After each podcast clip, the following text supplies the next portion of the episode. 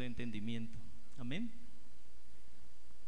Los ancianos que gobiernan bien sean tenidos por dignos de doble honor, mayormente los que trabajan en predicar y enseñar. Ahora usted.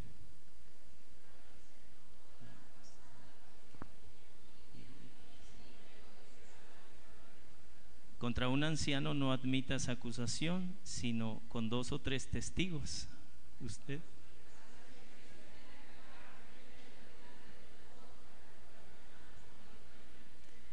Te encarezco delante de Dios y del Señor Jesucristo y de sus ángeles escogidos, que guardes estas cosas sin prejuicios, no haciendo nada con parcialidad.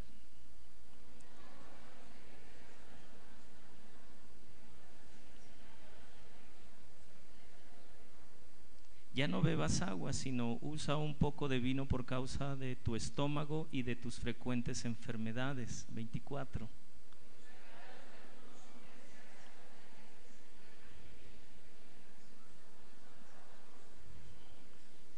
Asimismo se hace manifiestas, manifiestas las buenas obras y las que son de otra manera no pueden permanecer ocultas. No se siente. Vamos a orar, Padre. Le animo a que incline su cabeza delante del Señor. En humildad, Padre, nos acercamos ante ti sabiendo que está en ti el que nosotros podamos conocer los misterios que están ocultos para el incrédulo, que están ocultos para aquellos que no han sido engendrados como tus hijos. Y hoy aquí delante de ti pedimos por tu misericordia y por tu gracia que nos guíes a conocer tu voluntad en cuanto a este tema que estamos tratando. Por favor, dirígenos con tu Santo Espíritu, toma el control de todo lo que pudiera haber en nuestra mente, todo pensamiento que pudiera levantarse en contra de tu voluntad.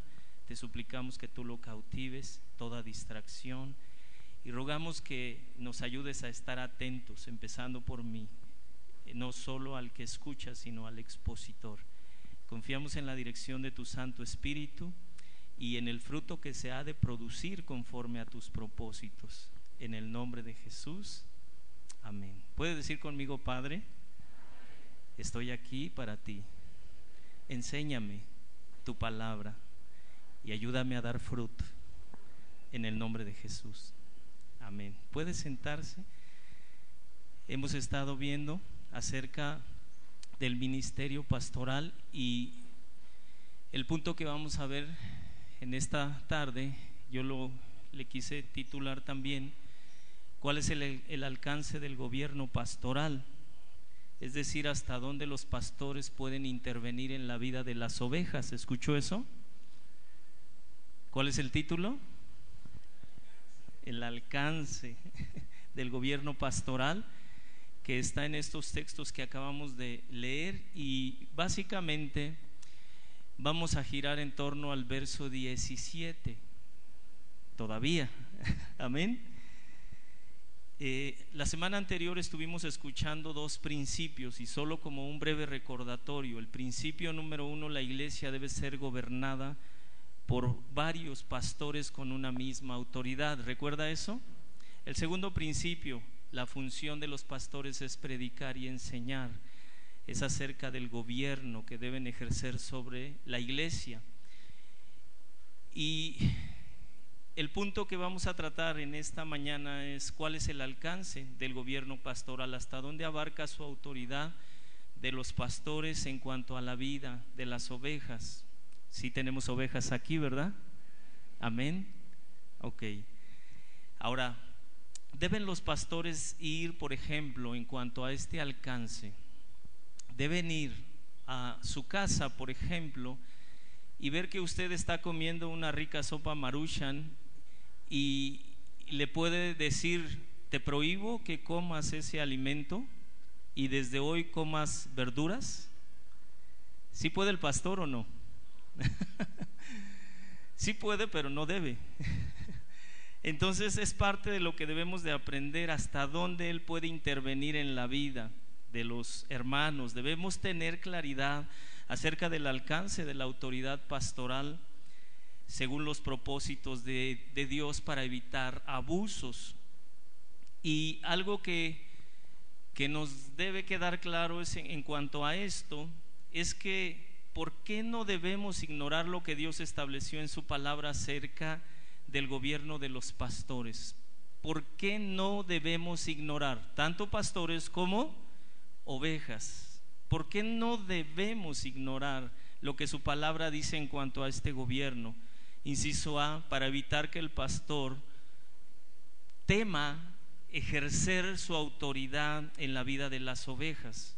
Es decir, el pastor debe actuar con valentía en cuanto a decir, esta es la voluntad de Dios.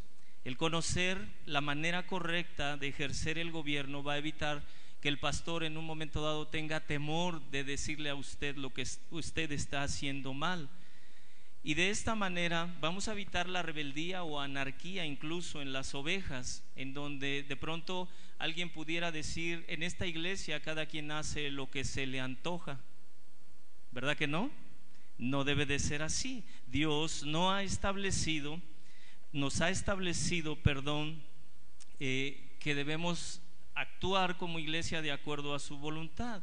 Algunos pastores prefieren eh, no ejercer su autoridad porque temen que las ovejas los vean como tiranos o incluso legalistas.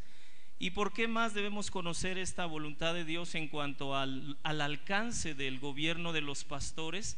También para evitar que los pastores tengan una actitud de dictadores o una actitud legalista un pastor legalista ata las conciencias de las ovejas o de los cristianos a reglas que son mandamientos de hombres y que le asignan un valor espiritual como si Dios las hubiera establecido y de esta manera violan la libertad que Dios le ha dado a cada uno de los que han sido comprados con la sangre de Jesucristo.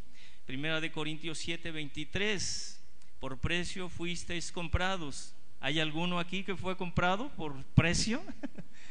sí, todas las ovejas. ¿Cuál fue el precio que se pagó? La sangre de Cristo dice, no os hagáis esclavos de los hombres.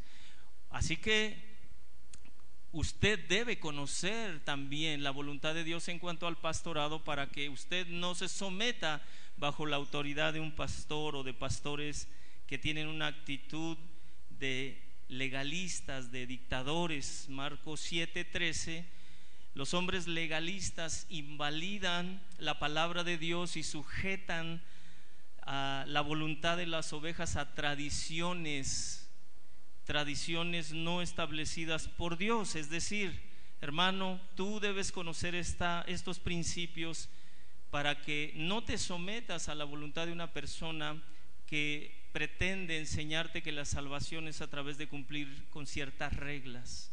Amén. ¿Sí está claro eso? Porque debemos de saber la voluntad de Dios respecto al alcance de los pastores. Hermano, ¿sí lo escuchó? Inciso A, porque el pastor debe enfrentar con autoridad, según las escrituras, lo que está sucediendo en la, en la iglesia, para que no tema. Inciso B, para que las ovejas entiendan cuando están frente a un pastor que es dictador. Los cristianos tenemos libertad de conciencia, amén. Cristo nos hizo libres, sí o no. Esta libertad también no es un libertinaje.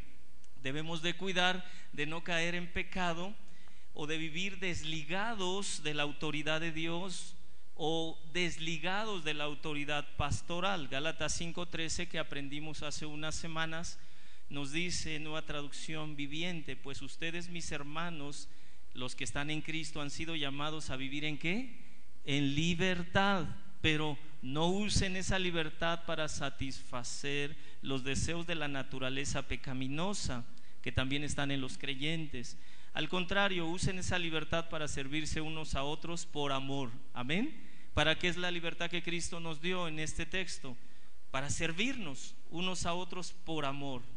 Todos los cristianos estamos llamados a ponernos todos voluntariamente bajo el gobierno de nuestra nación, pero también bajo el gobierno de la iglesia local. Según Romanos 13, 1, 2, sométase toda persona, toda persona, amén ¿Sí escuchó?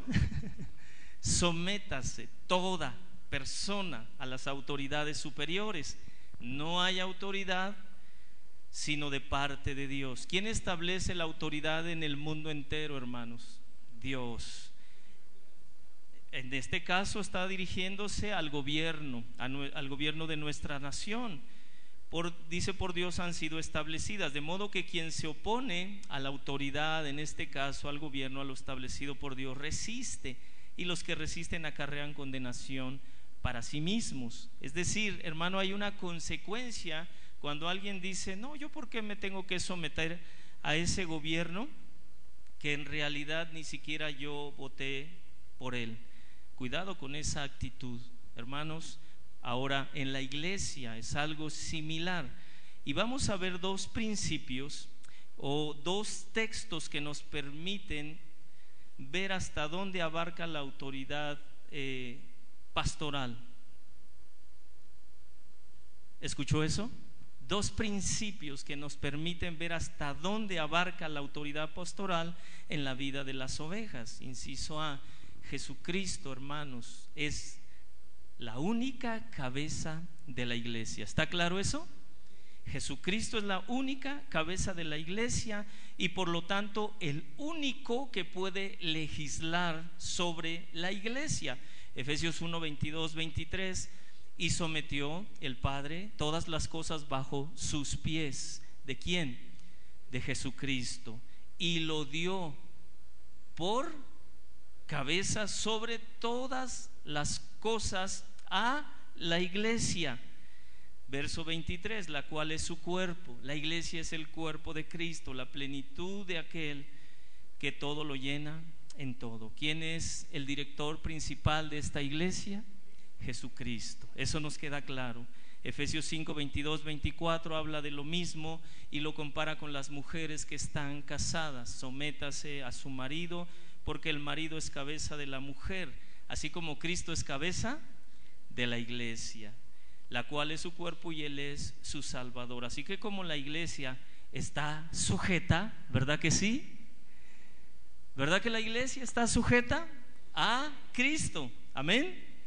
De igual manera las mujeres casadas estén sujetas a sus maridos. Es decir, principio, Cristo es la cabeza de la iglesia. Ahora, si Cristo es la cabeza de la iglesia, ¿debemos someternos a su voluntad? Pastores y ovejas, sí. Ahora, solo Él, hermanos, puede dar la plenitud que necesitamos todos. Solo Él. Él nos hace plenos. Plenos es estar completos. Amén, según los propósitos de Él. Ahora, otro principio respecto a, para entender el alcance del pastorado en la vida de las ovejas. Jesucristo, escuche esto, establece pastores y les da autoridad sobre su iglesia. ¿Está claro? Primer principio, ¿cuál fue?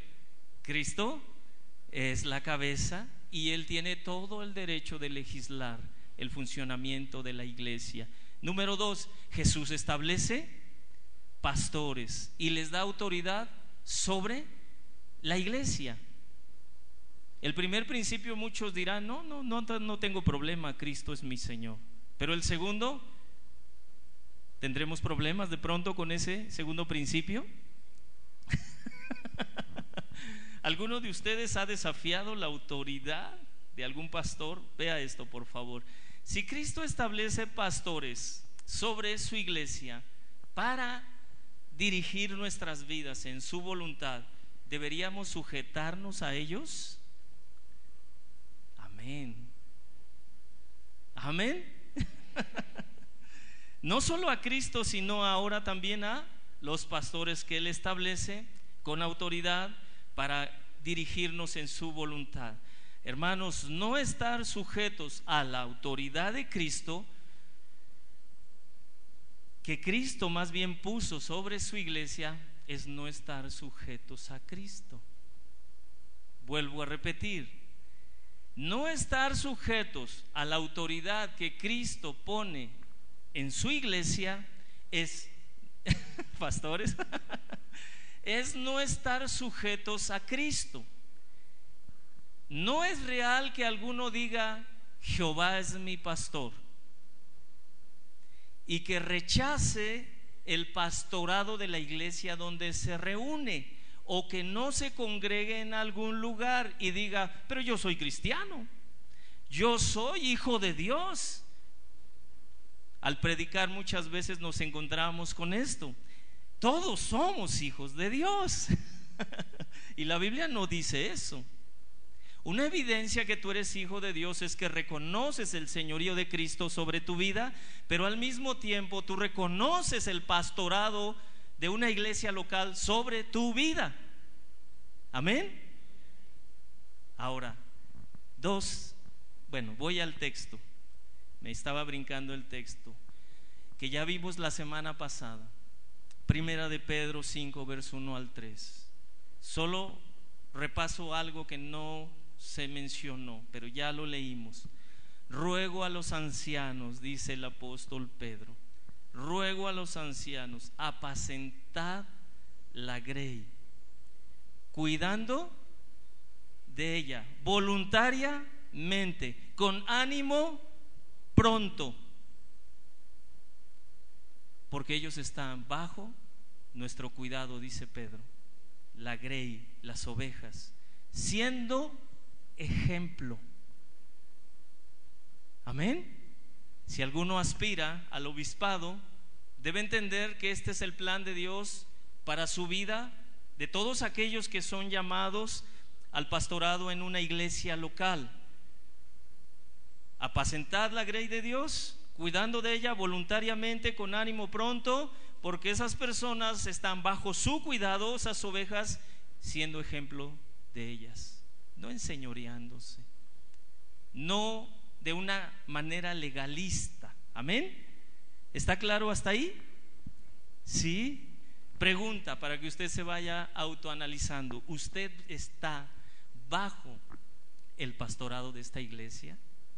¿Usted se está sujetando al pastorado de esta iglesia? Se oyó como el 20%. ¿Usted está bajo el pastorado de esta iglesia? Ya aumentó. Ahora vamos a ver dos textos que son muy importantes en toda la historia de la iglesia, porque han sido muy debatidos y que han sido muy mal interpretados. Estuve oyendo a un señor que se llama Del Toro, su apellido, ¿eh? y que en teoría él trata de explicar que Pedro es la roca. Hermanos, la Biblia da abundantes textos de que Jesucristo es la roca, porque ese es uno de los textos. Primer texto de los más mal interpretados en cuanto a entender el propósito de Dios para el pastorado. Mateo 16, 15 al 19. Y solo narro algunas cosas. Ante la pregunta de Jesús, ¿quién dice la gente que soy yo? Los discípulos estando en una barca empiezan a responder que tú eres Jeremías, que tú eres Elías, que tú eres Juan el Bautista.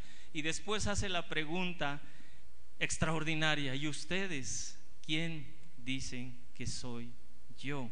Lo mismo que es, esa pregunta es la misma que se ha dicho por siglos a las generaciones y, y se dirá a las generaciones futuras, ¿quién es Cristo?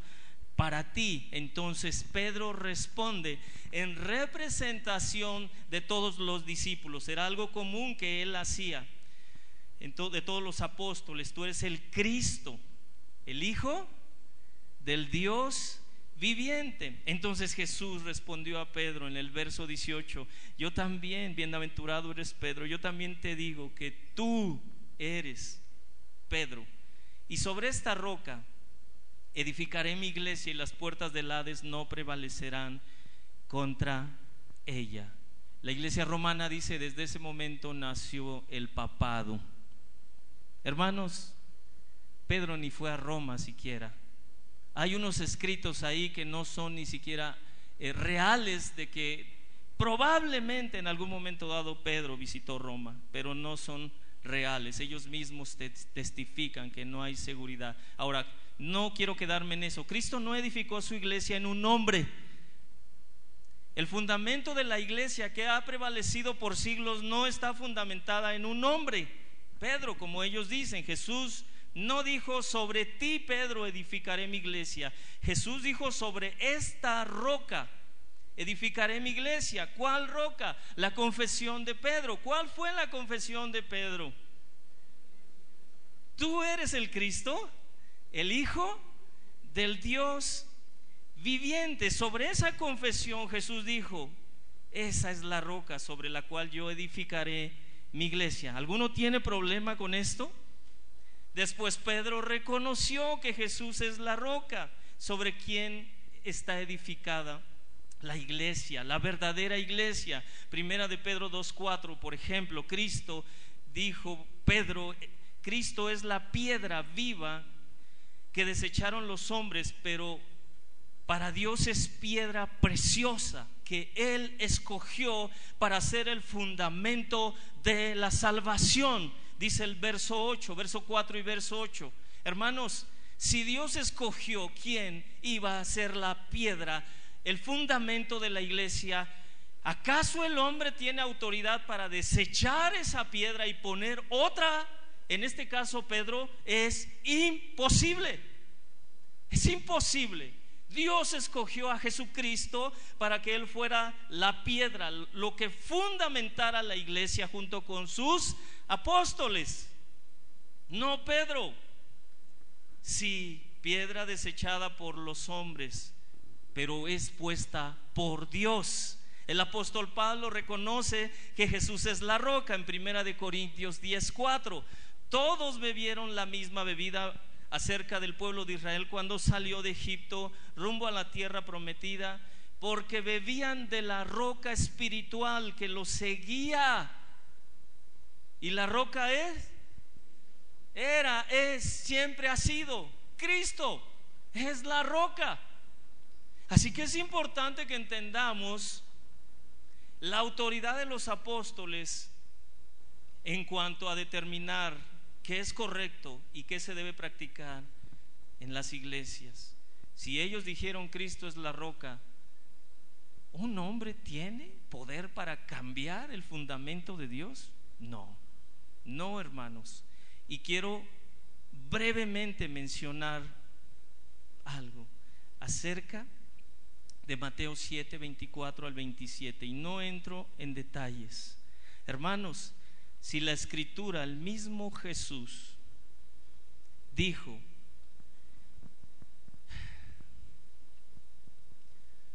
que aquel que fuera edificado sobre la roca, a pesar de que vinieran los fuertes vientos, el ímpetu de los ríos, las lluvias azotaran a esa casa, esa casa iba a prevalecer.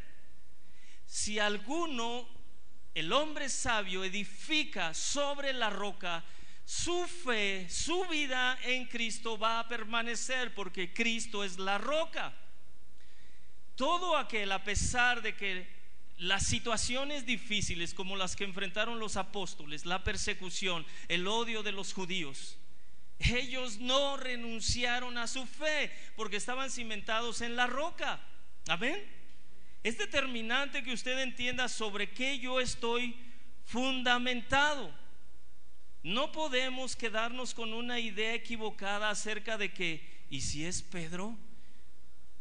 ¿Y si es María? corredentora, dice la iglesia romana de la salvación con Cristo, eso es un engaño, un evangelio que no es el bíblico. Ahora, hay otro texto que nos ayuda a entender el peso de esta roca que es Cristo. Y primera de Corintios 3, 1 al 11, y solo menciono algunas cosas.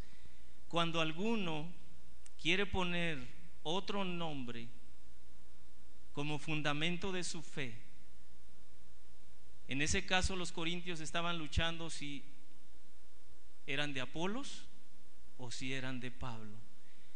Quiero pedirle de favor, rogarle, usted no caiga en este error. Yo soy de David. Yo soy de Mac. Yo soy de Arce. No cometa ese error.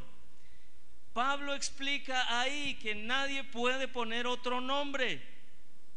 Apolos y Pablo solo eran ministros de Dios, medios de Dios para ser usados por Dios como sus colaboradores y llevar a los hombres a la salvación y a la iglesia al crecimiento espiritual. En el verso 5 de Primera de Corintios 3, Dios te concede creer si ya estás en Cristo.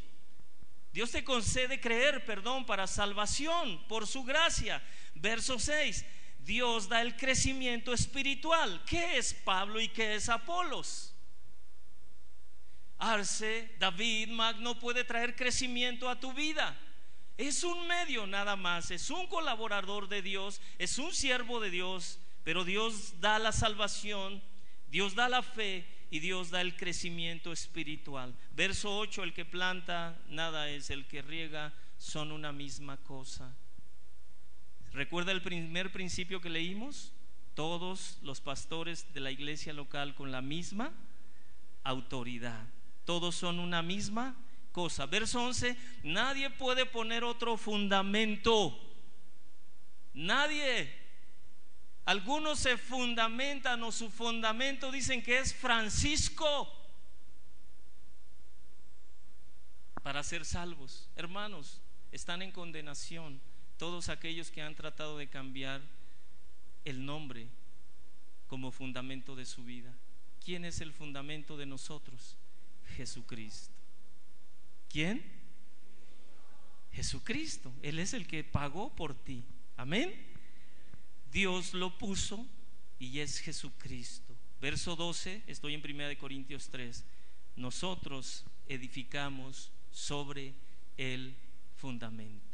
¿Qué estamos haciendo nosotros? Edificarle sobre el fundamento que es Cristo.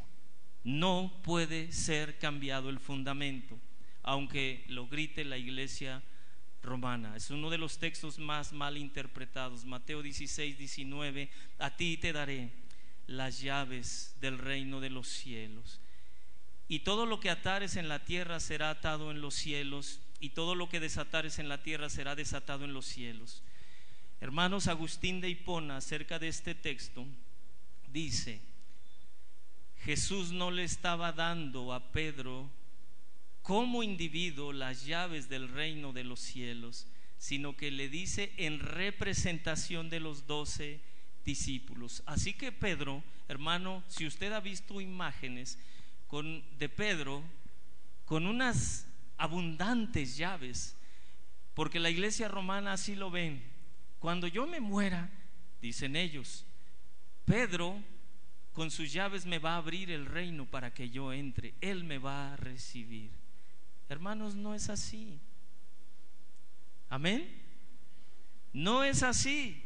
¿Qué significa que se le dieron las llaves? Dice en representación a todos los discípulos, a los doce, para que ellos pudieran, esta es la mejor opinión que yo he encontrado, para que ellos pudieran en un momento dado llevar el Evangelio, el reino, no solo a los judíos, sino a los gentiles.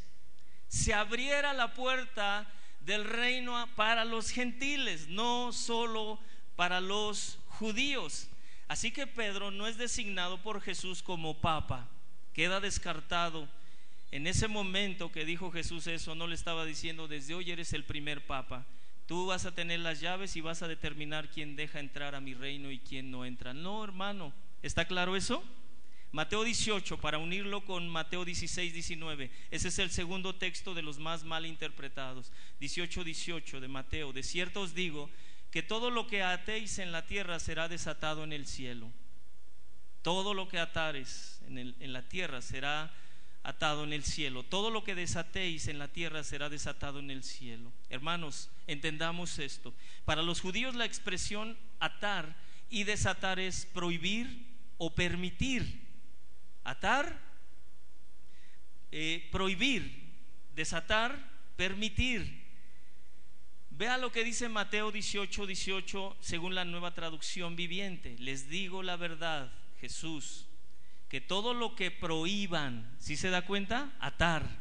En la tierra será prohibido, atado en el cielo. Todo lo que permitan en la tierra será permitido, desatado en el cielo.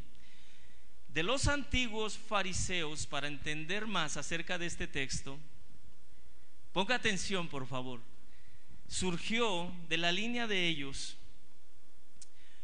una línea rabínica ortodoxa que fueron llamados los doctores de la ley. Ellos redactaron el Talmud, derecho que tomaron por sí mismos. Dios no les dio ese derecho. Se supone que esto sucedió cuando estaba en la cautividad. Algunos dicen de Babilonia, otros dicen de Persia. No hay una fecha exacta cuando surgió este grupo. Pero ellos tomaron la autoridad por sí mismos y se mantenían lo más apartado posible de los demás ciudadanos. No podían comer con alguien que no fuera fariseo, porque decían, quizá si como con la familia X, quizá no diezmaron y por lo tanto su comida está en maldición. Eran tan legalistas y tan meticulosos en su vida que preferían comer solo con fariseos. Esto los llevó a menospreciar a los demás, a ser arrogantes, legalistas, tiranos en cuanto a lo que se establecía para el pueblo según que venía de Dios. Exigían la exacta observancia ritual de todos sus mandamientos antes que la misericordia y el amor a los demás. Por eso Jesús les reclamó, ejemplo de lo que estoy diciendo, Mateo 15, 2. ¿Por qué tus discípulos le dijeron los fariseos a Jesús? ¿Quebrantan la tradición de los ancianos? ¿Por qué no se lavan las manos cuando comen pan? ¿Qué era más importante para ellos? las tradiciones de quién? De los líderes de Jerusalén. La semana anterior aprendíamos que el liderazgo de los ancianos era algo real desde el Antiguo Testamento. Otro ejemplo, Juan 5:10, cuando un hombre fue sanado. Los judíos dijeron a aquel que había sido sanado en el día, es día de reposo, no te es lícito llevar tu lecho el, hombre que estaba ahí junto al estanque de Bethesda. No te es lícito llevar tu lecho. Dios no les dio autoridad a los fariseos para que en el pueblo establecieran formas legalistas de vida en cuanto haz esto y no hagas esto otro. Ellos tomaron la autoridad por sí mismos y empezaron a establecer reglas que incluso no manifestaban misericordia ni amor por los demás. Le atribuyeron valor espiritual a esas reglas, diciendo, si no cumples esto, no eres salvo. ¿Qué pasaba si el pueblo violaba alguna de estas reglas de los rabinos? Eran expulsados de la sinagoga, del templo. Ejemplo, en Juan 9, verso 16, verso 22 y 34, el ciego de nacimiento que Jesús sanó. Algunos de los fariseos, dice el verso 16 de Juan 9, decían, ese hombre no procede de Dios, porque no guarda el día de reposo. Para ellos era más importante guardar el día de reposo, sus reglas, que la misericordia, que decir, wow, este hombre fue sanado, nació ciego y fue sanado. No les importaba eso les importaban sus reglas, el día de reposo más los mandamientos que ellos establecieron alrededor de ese día de reposo. Otros decían, ¿cómo puede un hombre pecador hacer estas señales? Y había disensión entre ellos. Verso 22, sus padres de este hombre ciego que fue sanado tenían miedo a los judíos porque habían dicho que cualquiera que confesara que Jesús era el Mesías, fuera expulsado de la sinagoga. Para ellos era muy determinante esto porque era su vida participar de la sinagoga, del templo, de la vida religiosa de Israel. Ahora, verso 34, ¿qué sucedió con este hombre ciego? Lo expulsaron. Y sabe, me dio mucha risa cuando lo están eh, ¿cómo se le llama? Que le están haciendo preguntas. Interrogando. Lo están interrogando y él les dice, es que ya les dije, ese hombre solo hizo lodo con sus manos y me untó y me dijo, ve y lávate y entonces recuperé la vista. ¿Acaso ustedes se quieren hacer discípulos de él?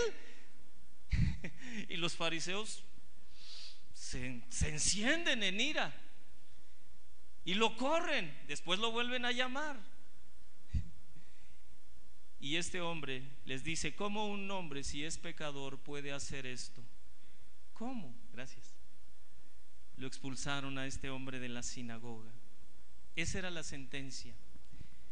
Pero Dios no le dio a estos hombres poder para legislar. Los rabinos tomaron esa autoridad sobre las sinagogas, tomaron autoridad judicial para sancionar a quien violara sus costumbres y tradiciones.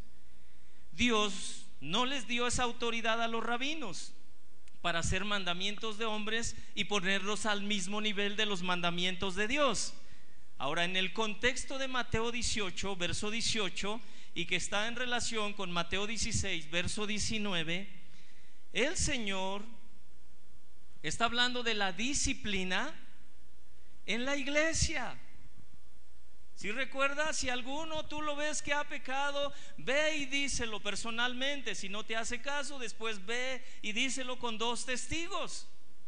Y si alguno no te hace caso, a pesar de que fueron esos testigos, ténganlo después de decirlo toda la iglesia por gentil y publicano. En ese contexto está diciendo Jesús a los apóstoles, tienen poder para atar y desatar, permitir y prohibir. En ese contexto, ellos tenían entonces la responsabilidad de vigilar lo que sucedía en la iglesia, en la Grey, y si alguno no quería arrepentirse de su pecado, era necesario decirle a toda la iglesia. Estaban en ese momento diciendo a esa persona, tú no eres creyente. En ese sentido tuvieron autoridad los apóstoles. En cuanto a permitir y no permitir, hermanos, esto no se permite en la iglesia. Esto sí se permite. Esto es herejía. Esto es doctrina. Pero esa autoridad Jesucristo se la dio únicamente a los apóstoles, no a los rabinos, no a los fariseos. Ellos la tomaron por sí solos. Por eso cuando Jesús vino a la tierra y los confrontó y les dijo, hipócritas hipócritas. Ahora, los apóstoles sí tenían esta autoridad, pero dirigidos por el Espíritu Santo. Recibieron autoridad legislativa sobre la iglesia para establecer la doctrina de Dios, la voluntad de Dios y para establecer las prácticas de la iglesia y para reconocer quiénes estaban viviendo de acuerdo a la verdad de Dios, al evangelio correcto, y para expulsar de la iglesia a quienes vivían en desorden, de acuerdo a lo establecido por la sana doctrina, por Cristo.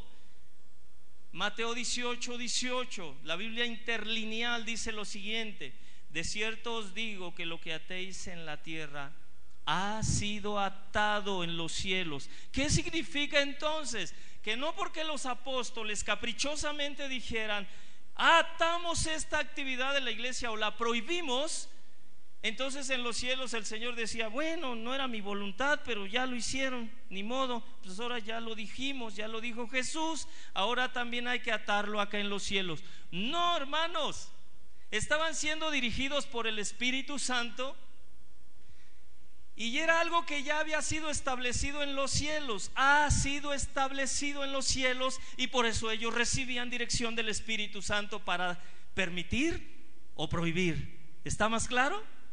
Amén. Así que la iglesia romana de pronto dice, el Papa puede atar y desatar nuevas cosas que le reveló que no están en las escrituras y que le reveló Dios. Eso se llama herejía. Lo que significa, hermanos, es que los apóstoles tenían la autoridad de Dios para legislar las actividades de la iglesia y podían expulsar a cualquiera que permaneciera en sus pecados.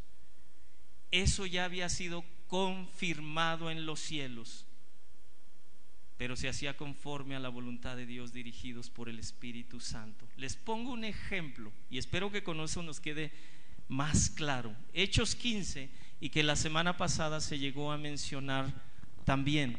Hermanos, Hechos 15 nos habla, algunos querían legislar en la iglesia acerca de la salvación sin tener autoridad. Espero que esto le dé más claridad. Algunos, dice el verso 1 y verso 2 de Hechos 15. Algunos, acuérdese, ese término algunos, no dice unos hermanos que estaban en Cristo, no, algunos que venían de Judea enseñaban a los hermanos. Si no circuncidáis conforme al rito de Moisés, no podéis ser salvos. Y entonces Pablo y Bernabé, personas que sí podían legislar, enfrentaron a estos que no podían legislar. Hombres de autoridad en sí mismos y hombres con autoridad de Dios. Si se da cuenta de la diferencia? Esos algunos no tenían el llamado de Dios para legislar, para ser ancianos. Pero Pablo y Bernabé sí tenían autoridad de Dios. Se dio la confrontación. Hermanos, dice que la discusión y contienda no fue pequeña. Se dispuso entonces que subiese Pablo y Bernabé a Jerusalén. Y algunos otros de ellos a los apóstoles y ancianos. Pablo, Bernabé, apóstoles y ancianos con autoridad de Dios para legislar contra algunos que Dios no los puso.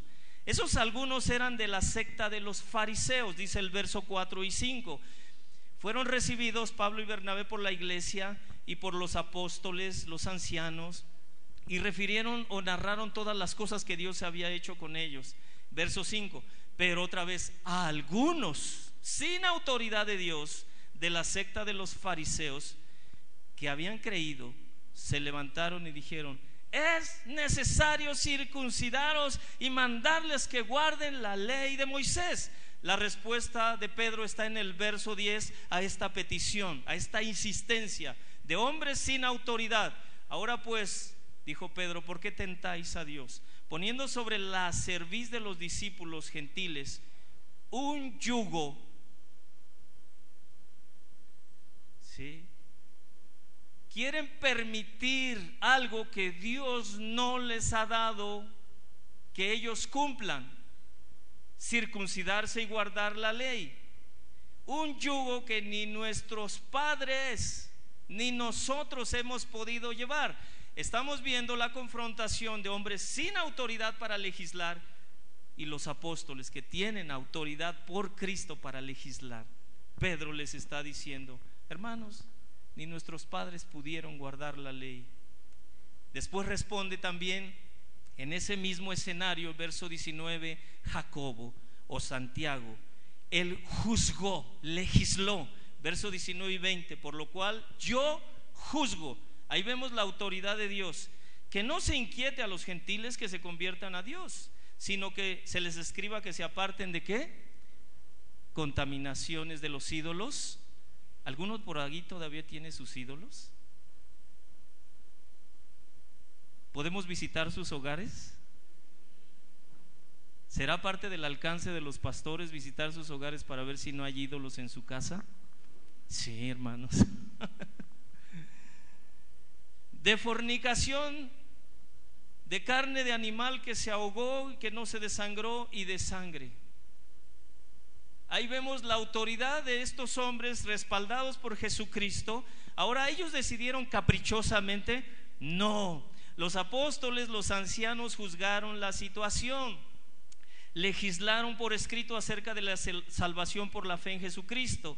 Y en el verso 24 dice Jacobo otra vez, por cuanto hemos oído que algunos que han salido de nosotros, algo que dice Juan el apóstol también en sus cartas, a los cuales nosotros no dimos orden nosotros no los mandamos. ¿Qué pasa si de pronto alguien ahí a su alrededor o en el tiempo del sándwich, en el espacio que tenemos después de la escuela dominical, le dice, oye, estás cumpliendo con la ley, ya celebraste la Pascua, porque si no la cumples no eres salvo. Nosotros no los mandamos. ¿Sí se da cuenta de esa situación? Toman iniciativa propia, no dirigidos por Dios ni por el pastorado de la iglesia, para poner cargas. Un yugo que Dios no establece respecto a la salvación. Dice Jacobo, a esos algunos nosotros no les dimos la orden. Y lo único que están haciendo es inquietar, perturbar mandando cosas que nosotros no dijimos que la iglesia guardara. ¿Sí se da cuenta? Ahora, los apóstoles legislaron bajo la dirección del Espíritu Santo o tomaron la decisión juntos solos. ¿Usted qué opina? Dice el verso 28 y 29, los que sí tienen autoridad para legislar, porque ha parecido bien a quién? ¿A quién, hermanos? Si se da cuenta que los pastores que Dios llama tienen respaldo de Dios para que legislen el comportamiento de la iglesia? ¿Por sí mismos? ¿Se me antojó? ¿Se le antojó a David y a Mac? No, hermanos.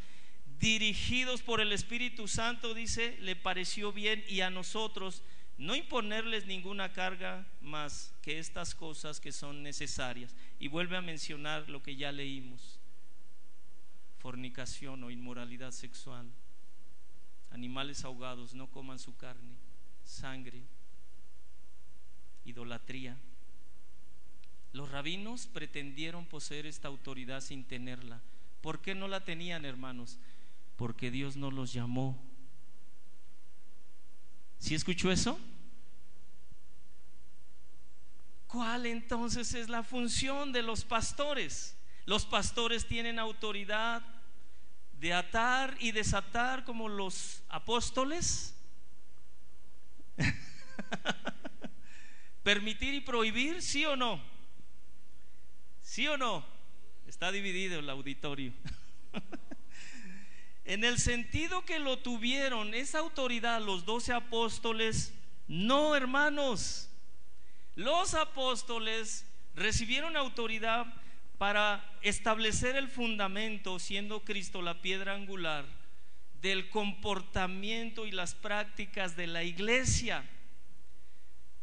Hermanos, sobre lo que ya estableció Cristo y lo que establecieron los apóstoles que estuvieron con Cristo, está nuestro trabajo como pastores.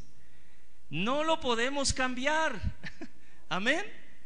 ¿Qué pasa si yo le digo, le digo que tuve una nueva revelación? Y que, un falso profeta dice, y que yo le diga, hermano, ¿qué cree? Dios ha dicho que las ofrendas a partir de esta semana, me lo acaba de revelar el Señor, son de mil para arriba. ¿Por qué se ríen? Si no me voy a contratar con pare de sufrir, ¿eh, hermanos. hermanos, debemos estar centrados en cuanto a qué es la voluntad de Dios, en cuanto a los alcances de los pastores. Los pastores sí pueden dar consejo, tomando en cuenta lo que ya Cristo estableció y los apóstoles que estuvieron con Cristo. Amén. ¿Sí? Vea, tres puntos que quiero mencionar acerca de la función de los pastores en esta iglesia. Enseñar con autoridad la verdad que Dios ha revelado en su palabra. ¿Escuchó eso? Enseñar con autoridad la palabra que Dios ya ha revelado en su Biblia, en su santa palabra. Número dos, supervisar con autoridad que los hermanos vivan de acuerdo a esta verdad. Hermanos, ya les predicamos que es necesario que usted perdone. usted no sabe lo que me hizo. Si, si usted hubiera estado en mi lugar, hermano, dice el Señor que usted perdone. No es una sugerencia, es un mandato de nuestro Señor Jesucristo. Y yo lo puedo hacer con autoridad porque es de Dios, no es mía, no es mi consejo, es el de Dios. Debemos supervisar, hermano, ya, hermana, ya perdonó.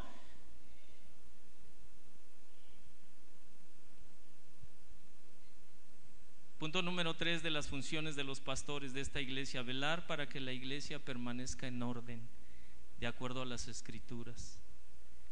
¿Cómo debe estar la iglesia? En orden, de acuerdo a, la palabra. Hay principios generales en la Biblia, hermanos, que llevan a los pastores a establecer consejos específicos. ¿Escuchó eso?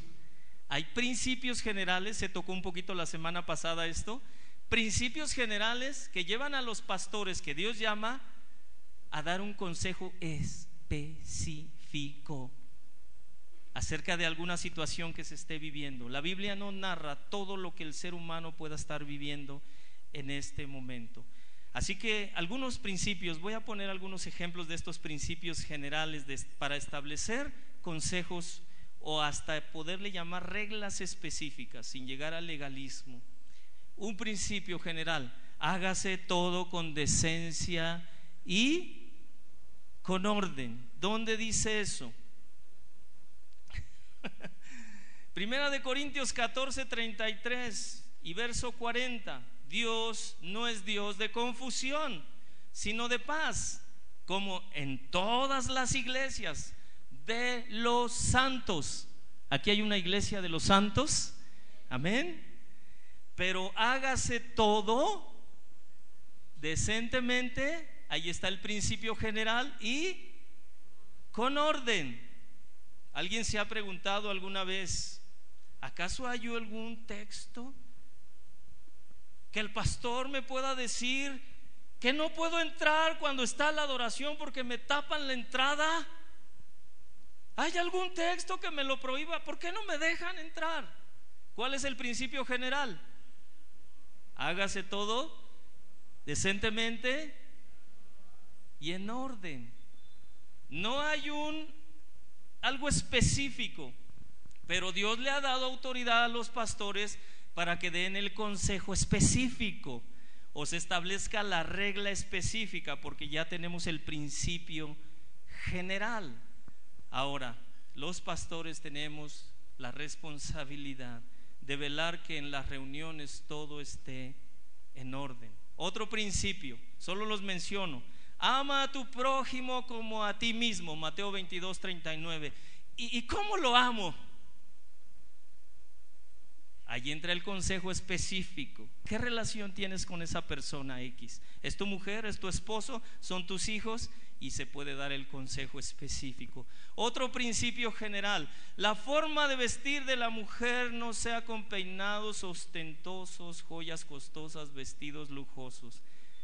Primera de Pedro 3.3. ¿Qué pasa si yo desde el siguiente domingo, hermanas? Es, es broma, ¿eh?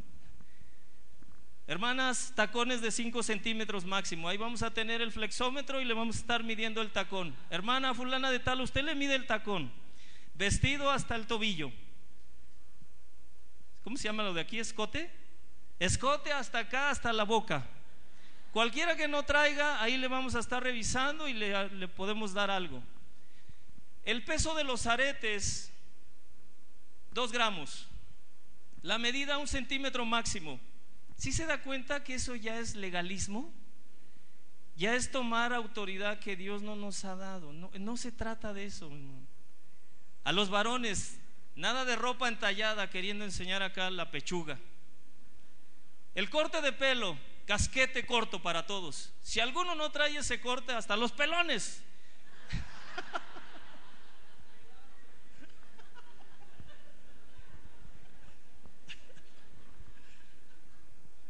Oiga, ¿usted se quedaría aquí? Porque eso es legalismo. Si se da cuenta de el alcance que Dios nos ha dado, pero ¿qué pasa si usted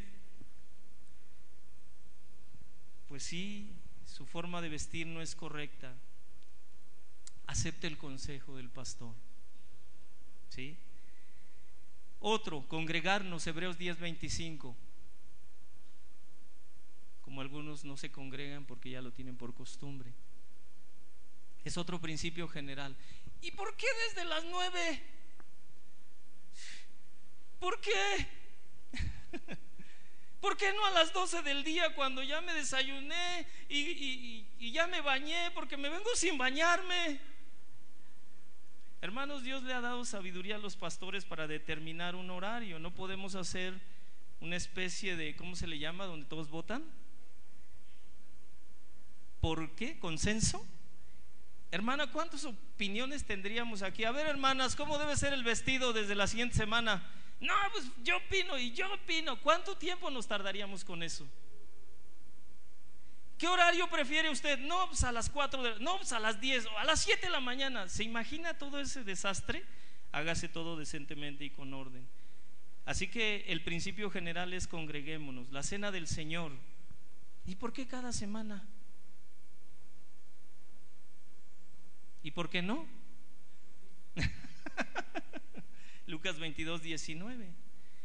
Hermanos, no tenemos mandamientos específicos de muchas cosas que suceden en la iglesia, en las familias, pero sí principios generales. Amén.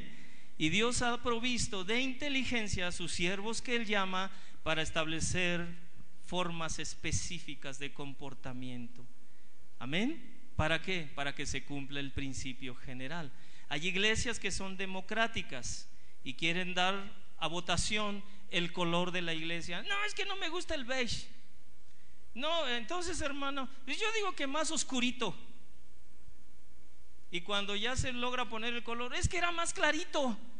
¿Se imagina la opinión de todo mundo por tratar de hacer una decisión democrática? Hermanos, nosotros no actuamos así. Hay decisiones que Dios nos permite tomar como pastores Ahora, ¿pueden los pastores recibir sugerencia de algún hermano que no esté de acuerdo de llegar a las nueve de la mañana? ¿Sí o no? ¿Le aceptamos su sugerencia? Sí. Sí, no somos dictadores, somos hermanos en Cristo. Amén. Pero podemos entender que en toda institución donde hay personas debe haber un orden y un gobierno. Dios lo estableció. No podemos vivir de acuerdo a la opinión de cada persona, y menos si no estudia la Biblia. Juan Calvino dice al respecto. No, me estoy adelantando un poquito, espérese. Hay un balance que necesitamos entender como iglesia y como pastores y como ovejas en cuanto a lo que el trabajo de pastoral. Los pastores tienen autoridad y responsabilidad. Diga conmigo autoridad y responsabilidad. Ahora, es esta autoridad es delegada por Cristo, porque daremos cuentas a Dios por cada una de sus ovejas. Todo pastor debería ser respetado no solo en esta iglesia por las ovejas, pero también los pastores no tienen derecho a esclavizar la conciencia de las ovejas en sus criterios personales y menos caprichosos. Ejemplo, hermanos, que yo dijera, los que estén de acuerdo digan amén. Prohibido ir al cine. Oí un amén por acá. a mi esposa no le gusta. Seguramente ella hubiera dicho, amén. Que si yo dijera o tomara una actitud así, legalista, prohibido ir a la playa, ¿qué no le da vergüenza? ¿No ha visto cómo se visten esas personas incrédulas e inmundas e impuras? Impuros. No traen nada. Traen un hilo.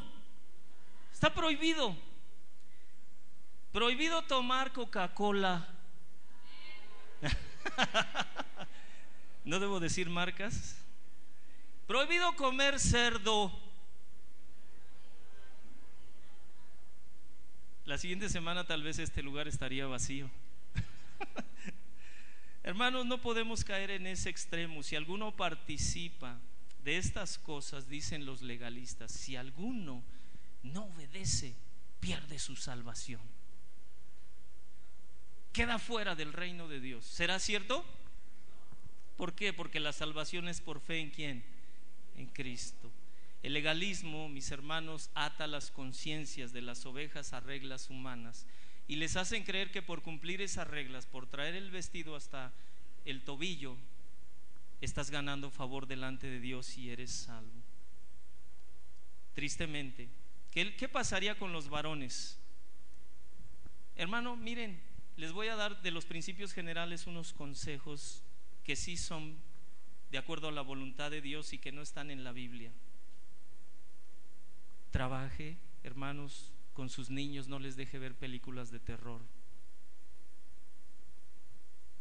Eso es un consejo, no está en la Biblia, pero es para el bien de los niños. Llegan niños a este lugar de pronto sin poder dormir, los juegos de video que luego están jugando. Otro consejo, hermano, hermano varón, soltero y casado, no vayas a reuniones de Playboy, prohibido. ¿Estoy siendo de acuerdo a la voluntad de Dios? Sí, hermano. Dios prohíbe todo lo que es inmoralidad sexual, lo que leímos, no que se abstengan de fornicación todo lo que compete a este tipo de cosas. Pero diga, no, pero es que va a estar en el palacio allá y va a haber mucha gente, hermano. Le recomiendo y le aconsejo y le mando no vaya. Amén. Y algunos dicen, no, es que nada más voy a probar hasta dónde llega mi dominio propio.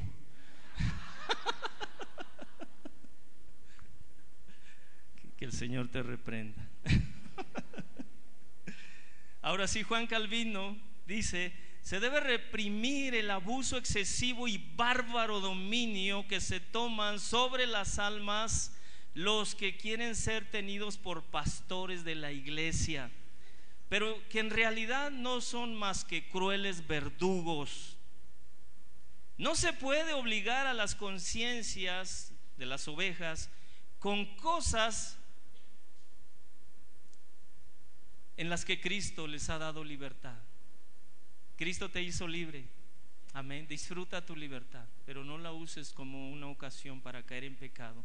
Evitar el abuso pastoral, hermanos, es necesario. Por eso es necesario que entendamos este tema y Dios nos dé mayor entendimiento cada vez, no solo a nosotros, sino a ustedes. Evitar este abuso pastoral es necesario, pero también tenemos que evitar que una oveja esté fuera de la supervisión y autoridad pastoral. ¿Está claro eso? Nosotros debemos sujetarnos a Cristo, a los apóstoles que estuvieron con Cristo. Pero usted no puede andar de oveja rebelde. ¿Está claro? De oveja negra, por ahí dijeron. Sí, de patito feo. Así que aceptemos, pastores y ovejas, voluntariamente el yugo fácil que dice Jesús que pone sobre los que son suyos en Mateo 11:30. Él dice, mi yugo es fácil. Y mi carga, la carga que yo, Cristo, voy a poner sobre ti, oveja mía, es, es ligera. Mi yugo es fácil. ¿Sí? Amén. Cristo como autoridad de la iglesia constituyó a los pastores. Efesios 4:11 nos dice, el mismo constituyó y empieza desde los apóstoles, profetas, evangelistas, pastores, maestros. ¿Quién los establece? Cristo. Y Cristo sabe que son hombres los pastores que Él llama, pero Él ha decidido poner su gobierno en hombres que Él llama.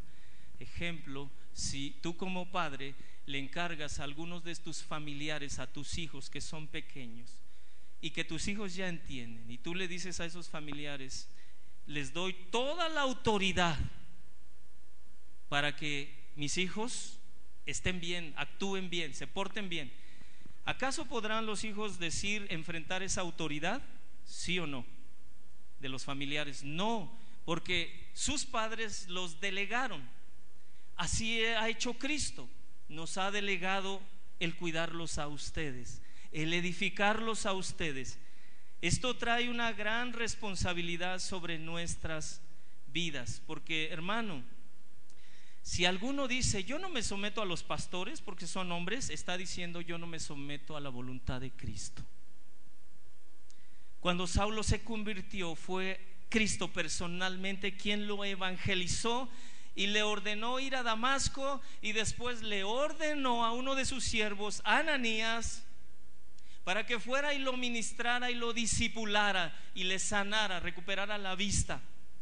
Cristo no pudo hacer lo mismo si de manera extraordinaria Cristo convirtió a Pablo, ¿no pudo hacer lo mismo para disipularlo? Sí. Pero ¿qué hace Dios? Por su gracia te salva y te pone bajo la cobertura de hombres que Él ya salvó. ¿Para qué? Esto me va a costar. Para que aprendas a vivir en humildad. Sabiendo que el alimento que Dios le ha dado a esos hombres para ti, tú lo necesitas. No solo de pan vivirá el hombre, Hermano, no es que tú me necesites, no, tú necesitas lo que Cristo me ha dado a mí y a los pastores. ¿Está claro? No estamos queriendo generar una dependencia hacia nosotros, no, sino hacia Cristo. Amén. Saulo tuvo que aprender a ser humilde, aunque fue llamado fariseo de fariseos. Y así tú tengas el título que tengas, Dios te va a enseñar humildad poniéndote bajo la autoridad de hombres que tal vez solo se dedicaban a barrer las calles. Porque Dios llamó a Pablo y le enseñó que él ponía a cada uno de los que él llamaba en el lugar que él quería en su cuerpo, como miembro del cuerpo de Cristo. Amén. ¿Estamos de acuerdo? Dios hace participar a los miembros que Él llama, que Él elige en su iglesia, en el lugar que Él quiere. Y si tú escuchas el llamado a dirigir la iglesia, hermano, prepárate. Y si Dios dice, escuchas el llamado para participar de otras cosas, prepárate.